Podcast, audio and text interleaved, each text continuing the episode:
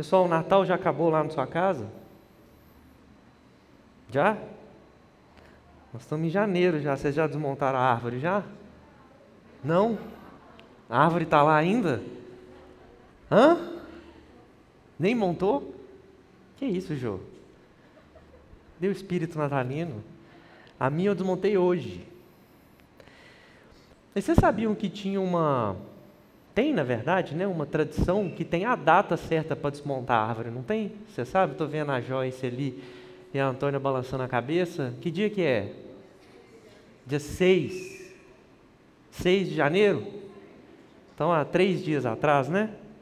Mas por que que dia 6? Quê? Dia de reis. Dia de reis, é isso mesmo. Mas o que é dia de reis? Dia de reis é dia de desmontar a árvore. Né? Alguém sabe o que é dia de reis? 6 de janeiro. Sabe, Marquinhos? Visita dos três reis magos? Pode ser. É uma boa, uma boa. Tem uma, uma festa religiosa católica que acontece principalmente no interior de Minas, chama Folia de Reis. É muito bonito. Lá no Nordeste tem também? Tem, né? Eu imaginei. É muito bonito, o pessoal sai de cavalo, fantasiado, sai batendo nas casas, com máscara, né? Muito legal, muito bonito. E é, acontece no dia 6 de janeiro, então não sei se teve com essa chuva toda, se aconteceu em alguma cidade, né? Aqui em Minas ou no Nordeste, mas é a data que se comemora a chegada dos reis magos. Esse negócio de data é meio complicado, né? Ainda mais que a gente usa datas para poder comemorar eventos que aconteceram há tanto tempo. Então não dá para precisar exatamente a data que a coisa aconteceu, né? Até porque eu comentei até na última vez que eu falei aqui é, que o presépio que a gente tem em casa é um presépio plus, porque tem numa mesma cena é, momentos que aconteceram em datas completamente diferentes, assim, né? Os pastores estão lá, mas os magos também estão lá. Mas os magos não viram Jesus nascer. Mas aí a gente bota tudo junto lá porque fica mais fácil, né? Bota todo mundo no mesmo lugar porque fica mais fácil. Teoricamente, ah, pela cronologia dos fatos, os reis magos devem ter chegado para visitar Jesus e para dar os presentes para ele quando ele já tinha, como não dá para precisar, entre dois e quatro anos. Já era uma criança já, não era um bebê. Já era uma criancinha. Pode ser que tenha chegado no dia 6 de janeiro mesmo, mas não foi imediatamente depois do nascimento dele. Não era um recém-nascido definitivamente. Era uma criança. E eu queria conversar com vocês hoje sobre os três reis magos. Alguém já conversou com você sobre os três reis magos antes? Eu também nunca tinha parado para pensar a respeito dos três reis magos. São figuras enigmáticas que aparecem somente no Evangelho de Mateus, nos versos de 1 a 12 e ponto final. É toda a informação que a gente tem a respeito deles. E eles estão no presépio que a gente monta até hoje. Olha que coisa. Então vamos ler? Queria te convidar aí a abrir sua Bíblia em Mateus capítulo 2. A gente vai ler os versos de 1 a 12. Mateus 12, 2, desculpa, Mateus 2, de 1 a 12. Fala assim na minha tradução. Depois que Jesus nasceu em Belém da Judéia, nos dias do rei Herodes, magos vindos do Oriente chegaram a Jerusalém e perguntaram: Onde está o recém-nascido rei dos judeus? Vimos a sua estrela no Oriente e viemos adorá-lo. Quando o rei Herodes ouviu isso, ficou perturbado, e com ele toda Jerusalém. Tendo reunido todos os chefes dos sacerdotes do povo e os mestres da lei, perguntou-lhes onde deveria nascer o Cristo. E eles responderam: Em Belém da Judéia. Pois assim escreveu o profeta: Mas tu, Belém, da terra de Judá, de forma alguma és a menor entre as principais cidades de Judá, pois de ti virá o líder, que como pastor conduzirá a Israel, o meu povo. Então Herodes chamou os magos secretamente e informou-se com eles a respeito do tempo exato em que a estrela tinha aparecido. Enviou-os a Belém e disse: Vão informar-se com exatidão sobre o menino. Logo que o encontrarem, avisem-me, para que eu também vá adorá-lo. Depois de ouvirem o rei, eles seguiram o seu caminho, e a estrela que tinham visto no oriente foi adiante deles, até que finalmente parou sobre o lugar onde estava o menino. Quando tornaram a ver a estrela, encheram-se de júbilo. Ao entrarem na casa, viram o menino com Maria, sua mãe, e prostrando-se o adoraram. Então abriram os seus tesouros e lhe deram presentes: ouro, incenso e mirra. E tendo sido advertidos em sonho para não voltarem a Herodes, retornaram à sua terra por outro caminho. Só até aí. É toda a informação que a gente tem a respeito deles está contida aí. Então a gente precisa entender um pouco de contexto, a gente precisa entender um pouquinho do funcionamento daquele período para poder é, conversar sobre eles, né? para poder dar mais informações sobre eles. Agora, a primeira coisa, o que eu acho mais incrível nessa história é que quando Deus entrou na história, quando Deus decide vir como homem, como menino, ele convidou três mágicos para a celebração do seu nascimento. É incrível isso. Ele convidou três magos, três mágicos. Estou usando palavras estranhas, né? Mago já está na Bíblia, eu acrescentei o mágico aí. Em alguma tradução das que vocês leram aí, tem a expressão homens sábios? Não? Todas as suas estão tá com magos mesmo? Ótimo, porque é o que eles eram. Algumas traduções colocam como homens sábios. Talvez seja uma maneira de minimizar o que de fato eles eram. Mas, gente, vamos, vamos ser realistas. Eles eram magos. Magos e reis. As duas coisas ao mesmo tempo: magos e reis. Eu já vi gente falando assim, na verdade, como eles olhavam para a estrela, eles eram astrônomos. Vocês já ouviram essa expressão? Astrônomos. Mas deixa eu te falar, eles não eram astrônomos, eles eram astrólogos. Sabe a diferença entre astrônomo e astrólogo? Você sabe, lá? Alguém sabe me dizer qual é a diferença entre astrônomo e astrólogo? Quem está em casa pode escrever aí também, viu, gente? Aqui eu estou ouvindo aqui, ó, vou conversar inclusive com quem está em casa. Estou deixando aberto o chat aqui, que aí se alguém quiser falar alguma coisa, pode falar. Você sabe, Marquinhos? Então me fala a diferença entre astrólogo e astrônomo. Astrônomo Sim. é uma profissão ah, ligada à astronomia, estudam a posição da- das estrelas e estudam os astros.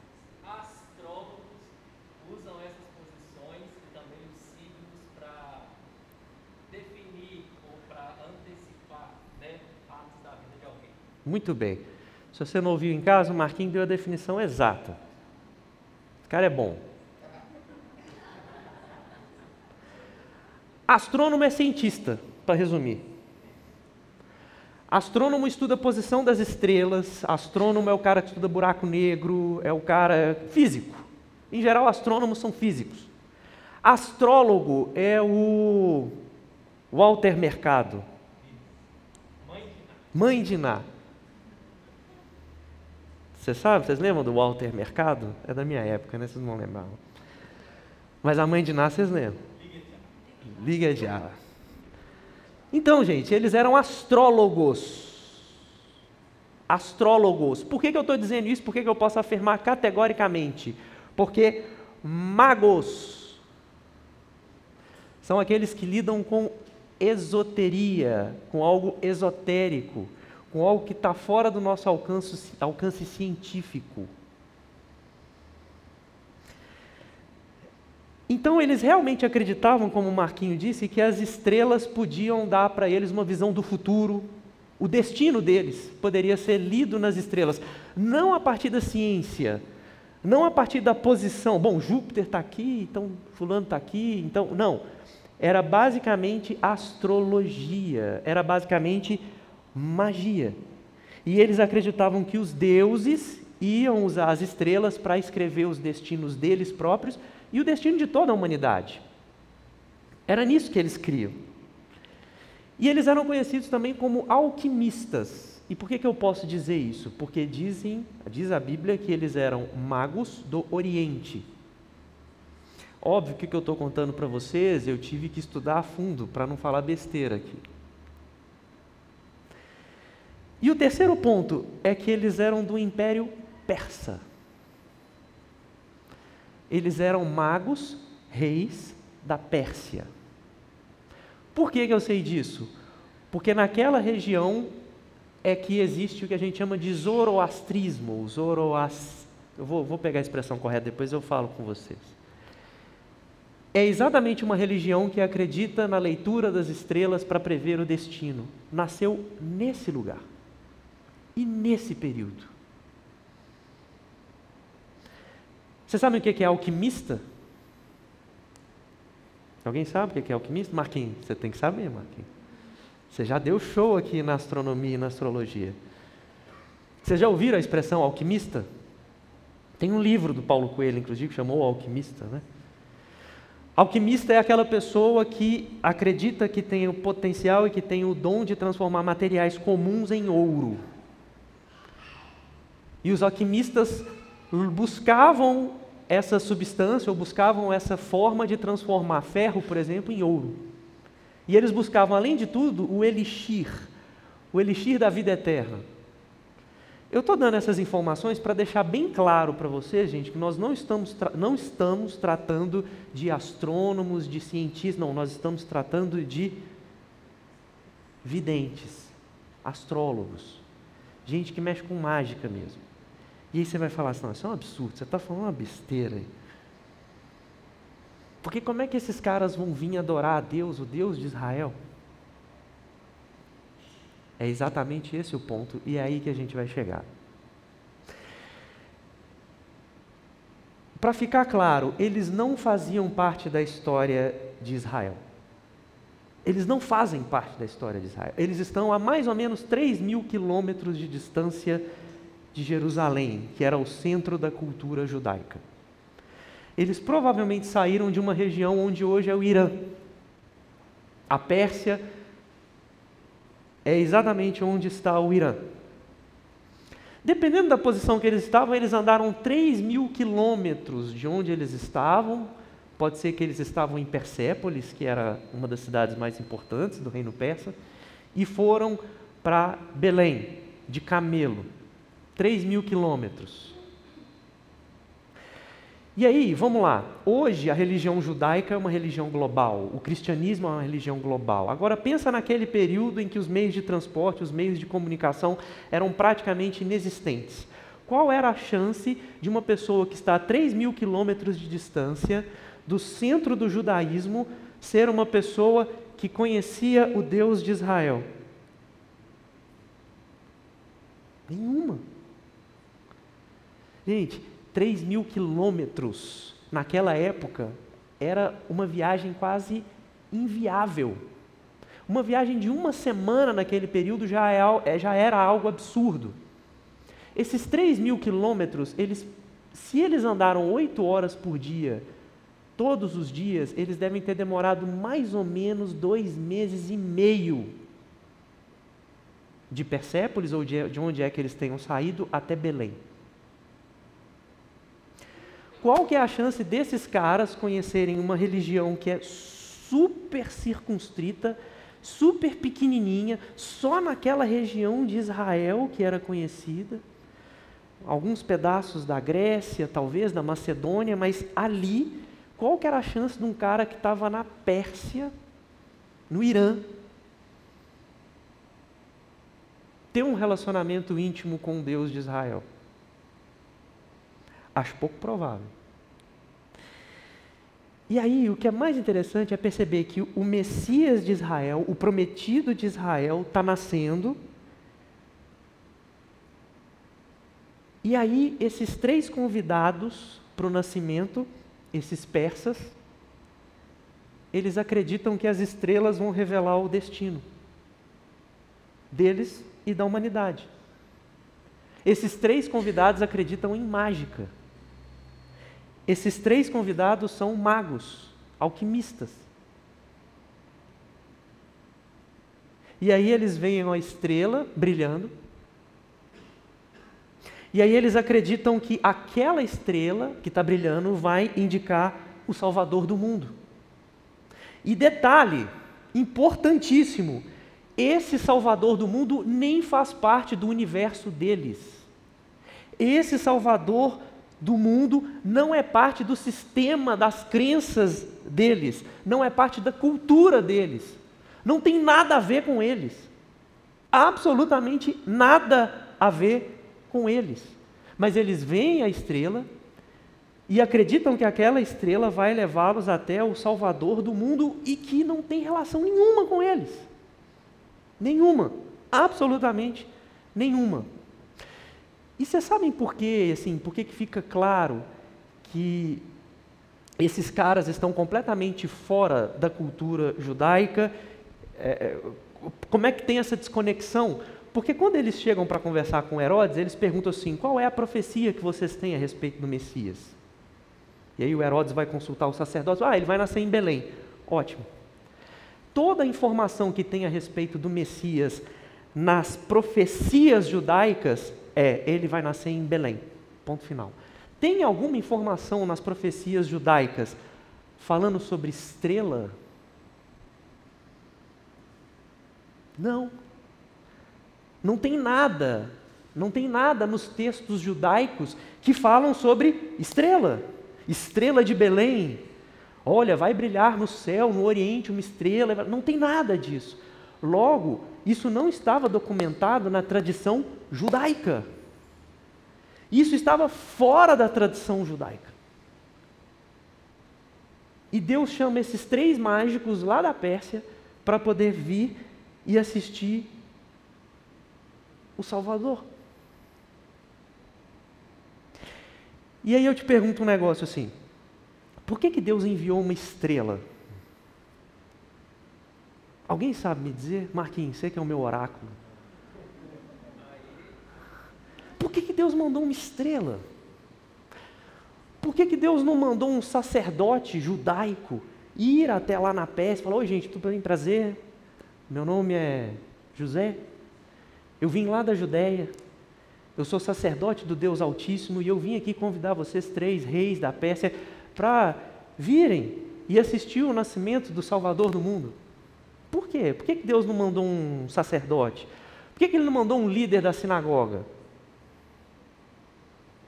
Já que, ele, já que ele queria convidar, e é óbvio que ele queria convidar, porque uma estrela levou os magos até lá, por que, que ele não mandou uma pessoa para ir lá, gente, convidar, levar um convitinho?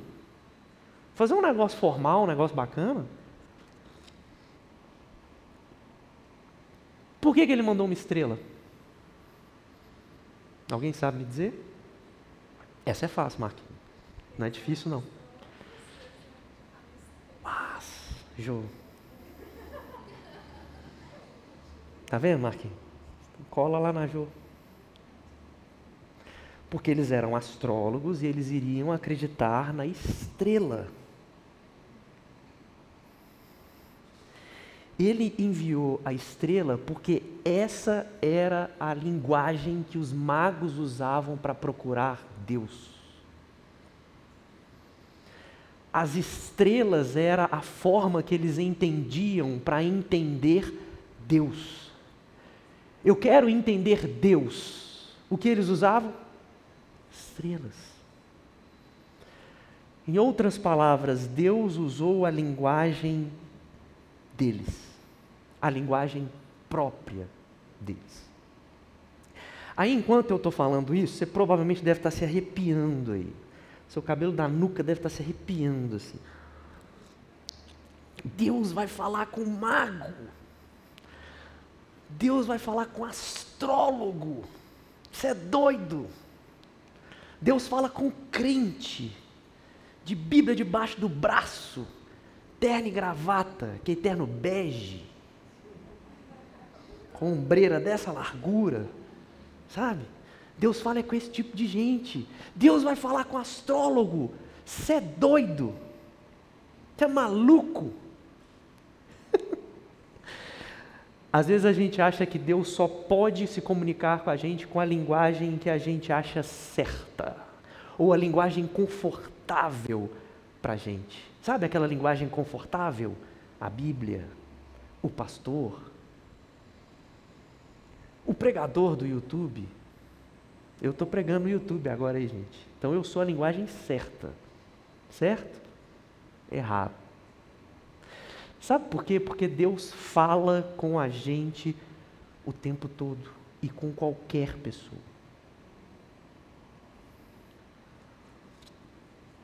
Deus tem falado com você muito antes de alguém falar sobre ele com você.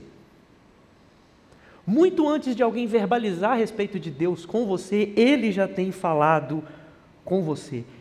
É ele que inicia todas as conversas. É Deus que inicia todas as conversas.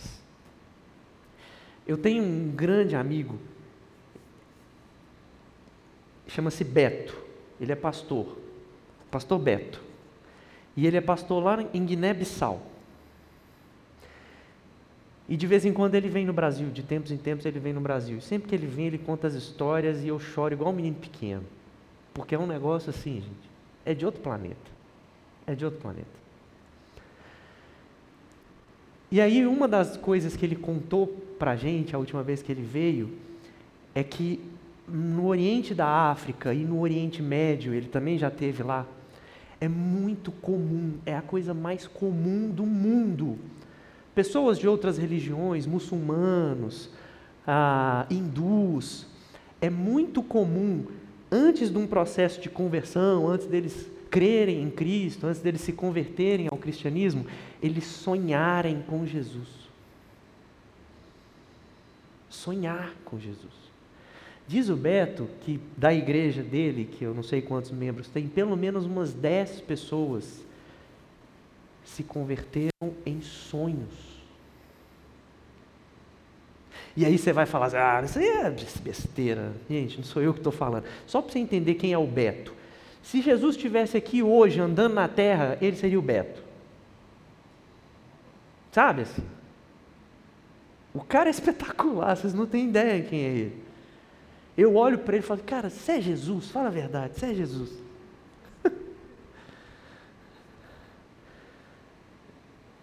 Várias pessoas se convertem ao cristianismo através de sonhos, e aí as pessoas contam para o Beto: Eu sonhei com Jesus. Eu sonhei com Jesus e ele, no meu sonho, estava conversando comigo. Vocês estão duvidando?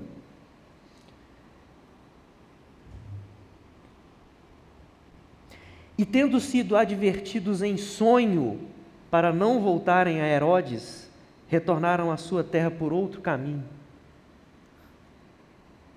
Estou inventando, não, gente. Deus fala com a gente do jeito que Ele quiser e com quem Ele quiser. Não tem absurdo nenhum em Deus ter falado com astrólogos da Pérsia, com magos da Pérsia. Tem maneiras diferentes de Deus falar com as pessoas, absolutamente. E Ele fala com você na língua que você entende quem é Deus da maneira que você entende quem é Deus, da sua maneira, da sua particular maneira.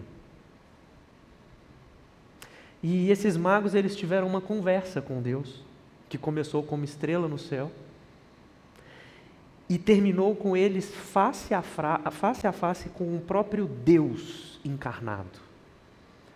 Começou com uma estrela lá em Persépolis, e eles andaram meses e essa conversa termina com eles prostrados diante, diante de Deus. Eu achei, gente, um, um trecho aqui, é cena real, viu? Foi gravada lá na época, dois mil anos atrás. Eu achei o trecho que mostra eles chegando. Foi gravado em HD, inclusive, muito boa qualidade. É espetacular a qualidade, é um trecho foi achado no Mar Morto. E eu queria que vocês assistissem isso para vocês verem como que foi esse momento que esses astrólogos, esses magos, esses alquimistas se depararam com o Deus vivo. Rola aí, Micael. O pessoal de casa também vai assistir aí.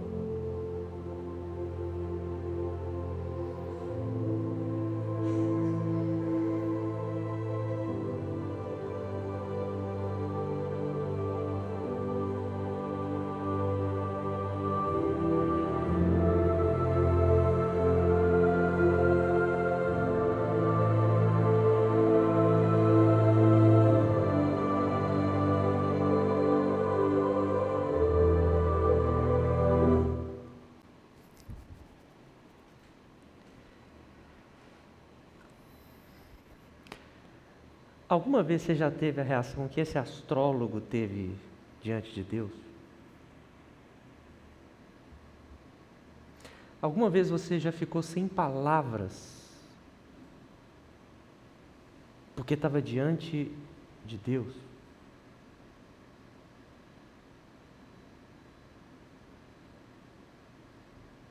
O Walter Mercado ali do vídeo ficou sem palavras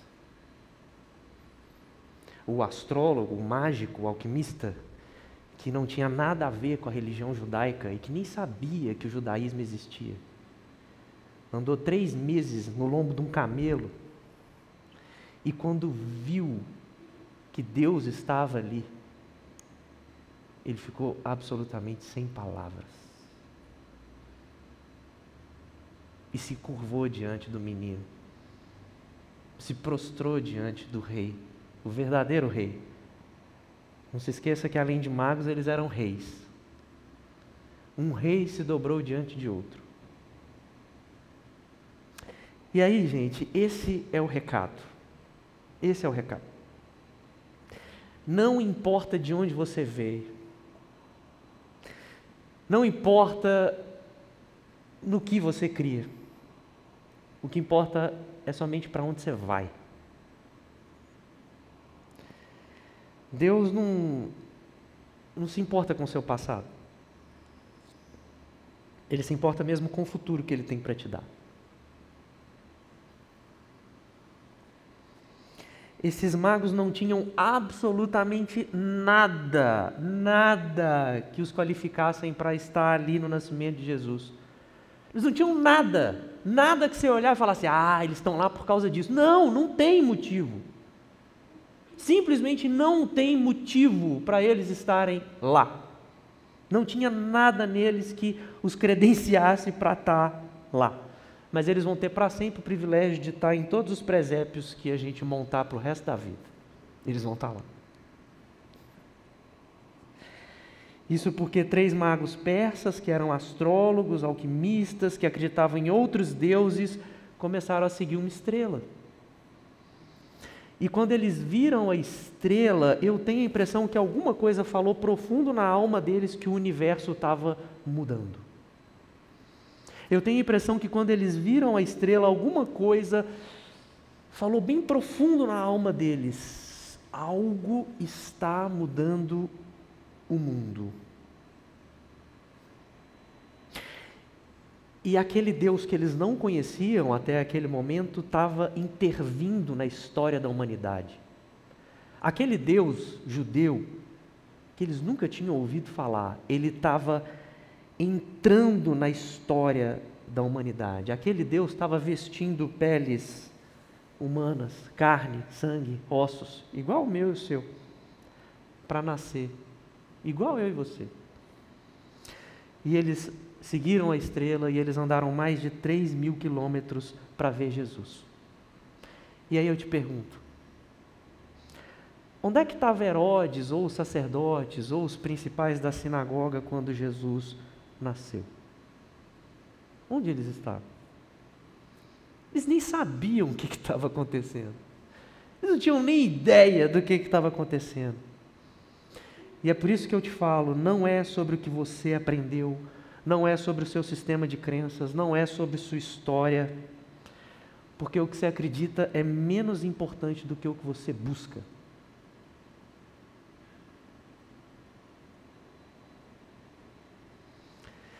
E quando uma pessoa cresce e vive acreditando em Jesus, mas não busca Jesus, ela pode ficar igual os líderes religiosos daquela época. Nem souberam que ele nasceu. Próximos fisicamente, mas longe da intimidade. Do lado de Belém. Mas longe de experimentar o que esses astrólogos experimentaram. Longe de poder cair de joelhos no chão, botar a mão na boca e não ter o que dizer, porque está diante do Deus encarnado. Que Deus bonitinho, né?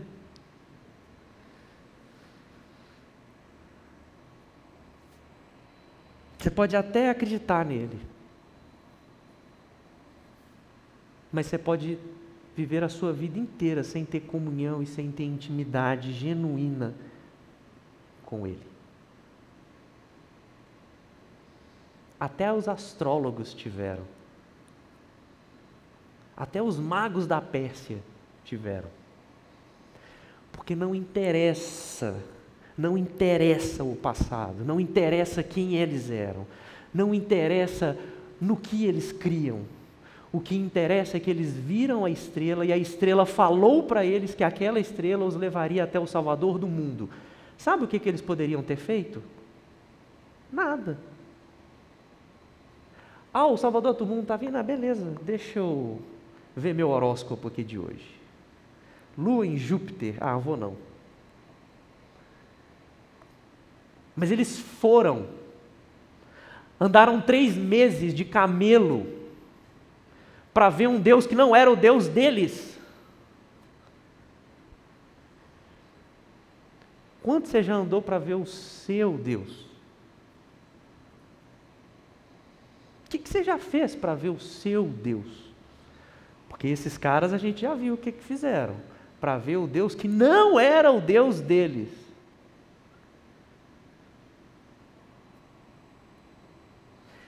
Queria convidar aqui a equipe de louvor para subir aqui de novo, a gente já está encerrando, e eu quero te fazer algumas perguntas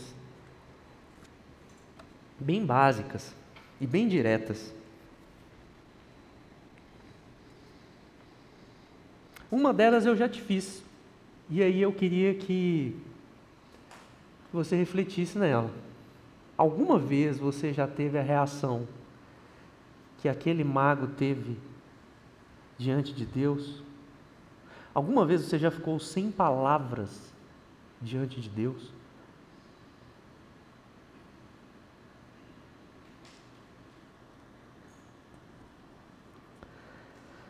Você vai seguir todos os sinais, todos os sinais que Ele te der, até você se encontrar face a face na presença dEle, daquele que deu a vida por você.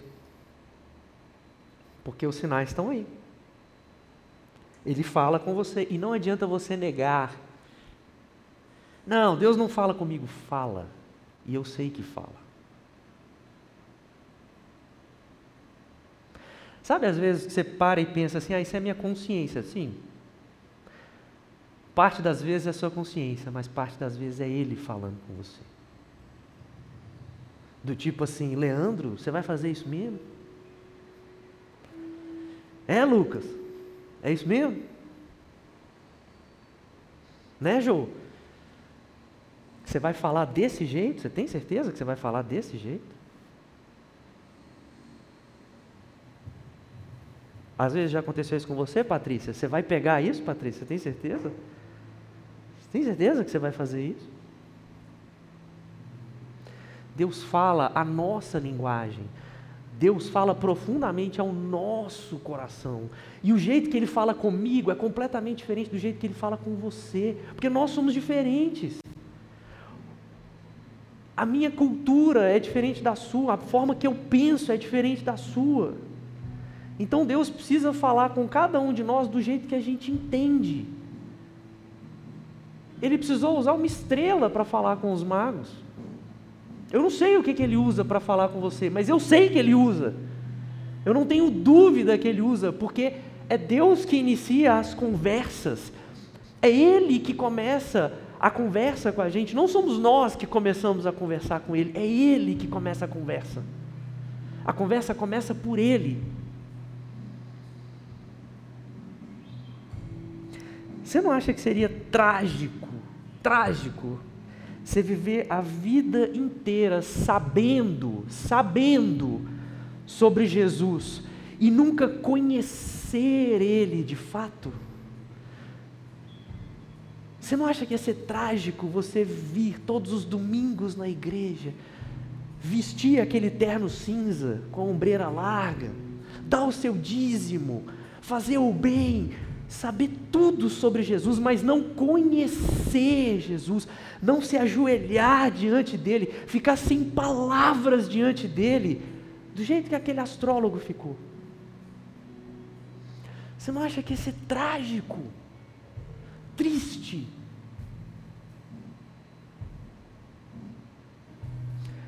O que Deus oferece para a gente hoje nesse ano que começa, nesse 2022 que começa cheio de esperança, pelo menos para mim, não sei para você. É, eu não quero que você saiba a meu respeito, eu quero que você me conheça. Eu quero que você saia de onde você está. Pode ser longe, você pode estar absolutamente distante dele. Você pode estar a quilômetros de distância dele. Você pode ter vindo aqui hoje só para bater ponto, porque você não ora já tem mais de ano. Você não lê a Bíblia, você nem sabe mais o que é Bíblia. Você está longe, longe, longe, longe. Mas o que os três magos mostram para a gente é que não interessa o nosso passado e não interessa a nossa distância. O que interessa é a nossa busca, é aquilo que você quer, é aquilo que você deseja. E o que Cristo deseja é que você conheça Ele na plenitude, que você saiba quem é Ele, porque Ele quer te deixar sem palavras diante dEle. Ele quer que você coloque a sua mão na sua boca e não consiga nem pronunciar nada, porque está diante dEle. Esse é o desejo dele. E o seu? E o seu? É só ficar ali no banho-maria? Ou você quer de verdade conhecer Ele e se ajoelhar diante dele e chorar diante dele e falar: Deus, fala comigo, me deixa sem palavras, me tira de onde eu estou e me leva para onde o Senhor está. Mas deixa eu te adiantar, você não precisa andar muito, Ele está do seu lado. Você não precisa andar 3 mil quilômetros. Entra no seu quarto, fecha a porta e fala com Ele. Responde o que Ele já começou a falar com você. Porque Ele já começou.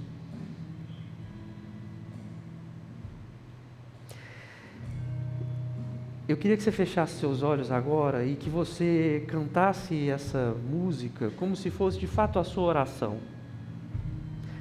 E daqui a pouquinho a gente vai orar.